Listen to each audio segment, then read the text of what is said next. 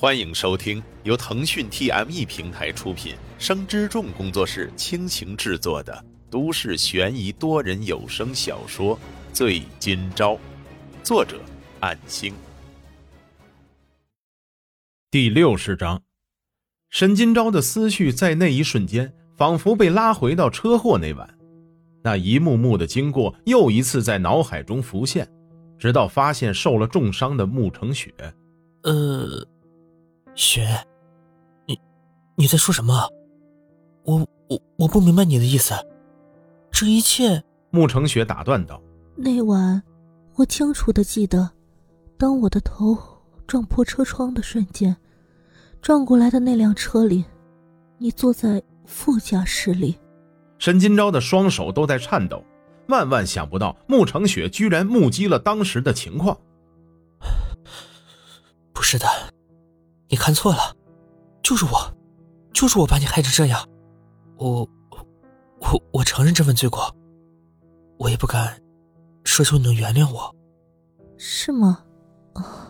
我明白，看来你还是我认识的沈金钊，从来没有改变。关于刚才说的这件事，我醒过来后就一直没有对任何人提起过，无论你是出于什么目的。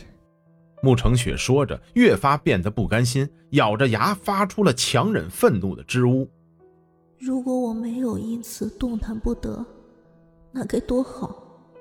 这场车祸或许并没有想象中那么痛苦，反而有了一种解脱。可是我的未来已经没有了，甚至或许会失去了这个最喜欢的人。”无法痛恨沈金钊，只能痛恨自己的命运。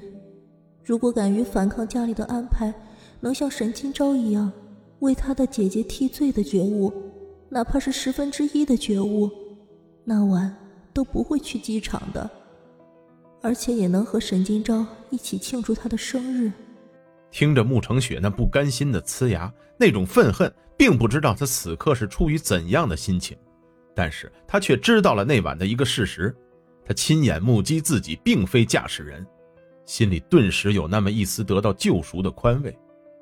本来还在想如何应该向他解释，甚至是无法向他解释的，只能一直留在心底，哪怕是将来带进坟墓，因为不论是否自己开车残害到他的事实无法改变，就算是因为姐姐突然昏迷导致的车祸，自己也难辞其咎。对不起，我我一直都没有足够的勇气来面对你。沈金钊的内心酸楚难当，不由得哭了出来。想起彼此之间的身世差异，莫金尊说过的话虽然可恨，却也如当头棒喝。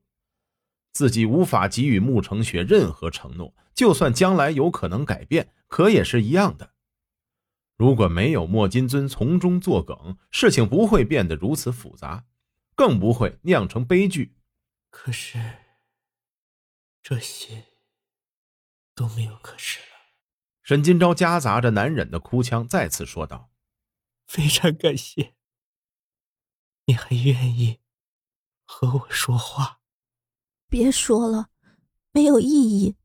说我不恨你，是不可能的。”只不过我，比起憎恨你，可能更信任吧。穆成雪何曾不是悲愤交加？然而能够亲口对沈金钊说出口，顿时轻松了许多。这醒来后的一个多月，一直憋在心里的话语，在这一刻总算是说出口了。沈金钊闻言，再也忍不住，哭喊出声，如同一个孩子那样。一直都能隐忍，而一次又一次坚强度过的他，此刻却因为所爱之人的理解，哭得像个孩子。就这样跪坐在床尾，只敢用手搭在病床的铁架子上，无法再挪动半分，更不敢触及他的肢体。他的脚掌明明只有几寸的距离，却怎么也不敢触碰。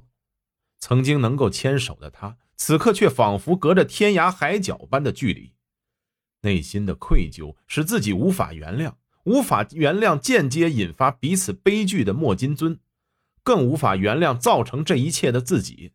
哪怕是因为姐姐隐瞒病情，最终由自己选择为他承担一切的罪责，一切都只能痛恨自己的无能，无法改变已经发生的事态。听着沈金钊的哭喊，穆成雪的泪水也是决堤的崩溃。是的，比起憎恨，更愿意相信他。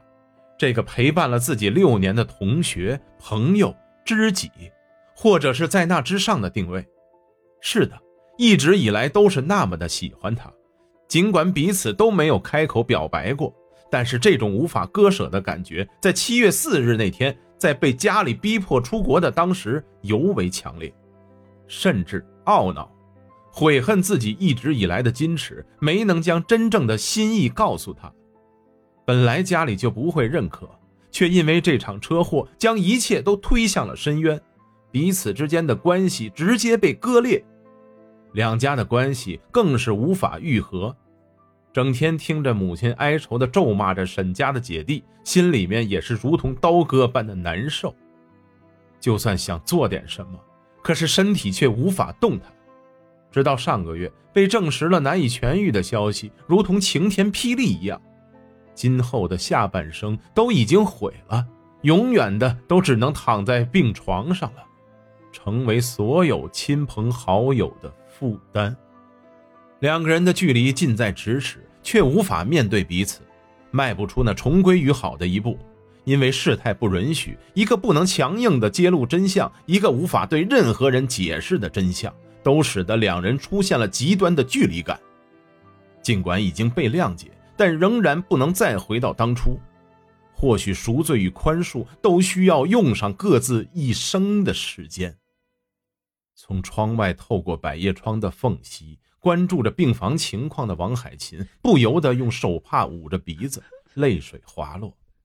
都是两个前途无限的孩子，为什么会发生这样的转变？为什么老天要让这两个孩子遭受这种苦难？这个中秋节。对绝大部分的人而言，都是应该喜庆团圆的佳节，然而却有着许多无法感受喜庆氛围的人，还在经历着许多的痛苦。尽管每一天都希望寻获短暂的幸福，以逃避发生过的种种不幸的回忆，然而却无法改变这是一个残酷的现实。这一个中秋节，尽管两人终能会面，却并不能带来任何的喜悦。不愿坦然的沈金钊，终究无法得到穆成雪的认可。尽管没有谩骂，又得到了谅解，却回不到当初的纯真。已经出现了分歧的思念，终将不能圆满。直到沈金钊带着乔可奈回到家中，仿佛失了神那样，成为行尸走肉，呆呆地坐在沙发上。乔可奈打开电热水壶烧水，坐到沈金钊旁边，轻轻的问道。小昭哥哥，你和小雪姐姐说了什么呀？为什么你还一副闷闷不乐的样子呢？本章播讲完毕，感谢您的收听。若您喜欢，就请动动手指分享和订阅吧，谢谢。